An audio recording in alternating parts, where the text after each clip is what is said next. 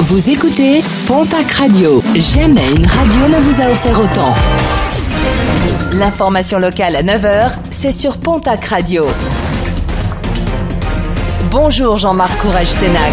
Très belle matinée. Des aveux tardifs hier au premier jour du procès aux assises des Hautes-Pyrénées d'une nounou.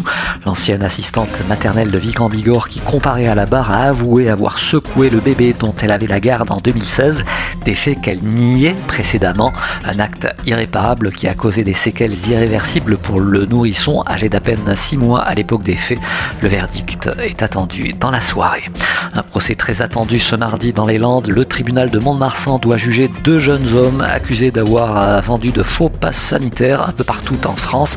Près d'un millier de passes vendues au total pour pas moins de 40 000 euros de bénéfices.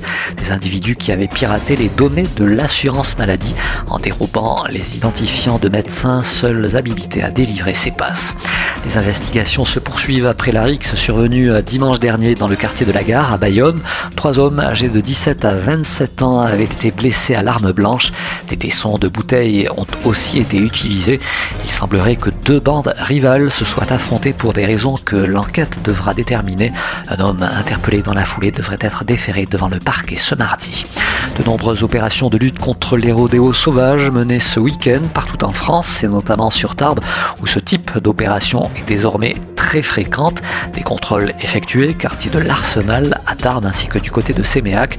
Au total, pas moins d'une cinquantaine de véhicules ont été contrôlés, dont une quinzaine de deux roues. Un individu a notamment été interpellé et son deux roues a été saisi. Des contrôles qui vont se poursuivre, c'est du moins la promesse des autorités. Et puis euh, l'info a été révélée hier par nos confrères de la Nouvelle République des Pyrénées sur le secteur du Haut-Acam où les brebis avaient pris leur quartier d'été.